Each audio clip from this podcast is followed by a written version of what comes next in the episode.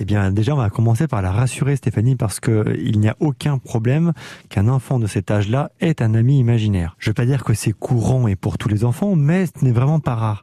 Déjà, l'enfant, n'oublions pas qu'il baigne dans un monde d'imaginaire, hein, voilà, jusqu'à 5-6 ans, sans aucun problème.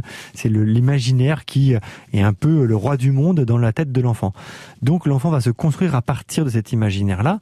Et puis, bien, effectivement, il y a des enfants qui ont euh, des imaginaires un peu plus débordants. Il y a des enfants qui ont besoin aussi de rendre réel leur imaginaire. Et le copain imaginaire, il a un petit peu ce rôle-là. Euh, ils, peuvent même leur donner un nom, ils peuvent euh, même demander aux parents de leur faire une place à table, etc. Euh, de dire, bah pousse-toi, dis donc, tu mets pas sur le canapé, c'est la place de mon copain imaginaire, etc. Voilà. Donc, on peut jouer le jeu avec l'enfant. C'est vraiment pas un problème. Il y a vraiment pas à s'inquiéter pour ça. Ça fait partie de la construction de l'enfant. Il y a des enfants qui ont besoin d'aller jusqu'au bout dans cette construction-là, et c'est pas un souci. En général, ça dure pas très longtemps. Puis si ça dure un petit peu, on peut en jouer, on peut en rire avec l'enfant.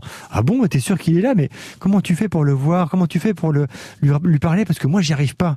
Ou alors, tu pourrais lui faire passer un message de ma part parce que moi, des fois, il m'embête un petit peu ce combat imaginaire. Il me prend un peu trop de place sur le canapé, justement.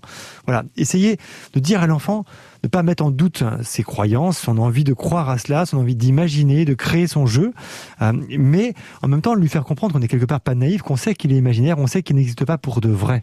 Donc voilà, c'est juste lui, mettre ça sans lui dire qu'il ment, sans lui dire que c'est pas bien, parce que ça pour, le coup, ça serait vraiment euh, destructeur pour l'enfant et ça, pourrait le rendre très triste. Enfin, c'est pas différent de l'enfant qui va jouer à la dinette et puis qui va faire semblant de donner à manger à sa poupée.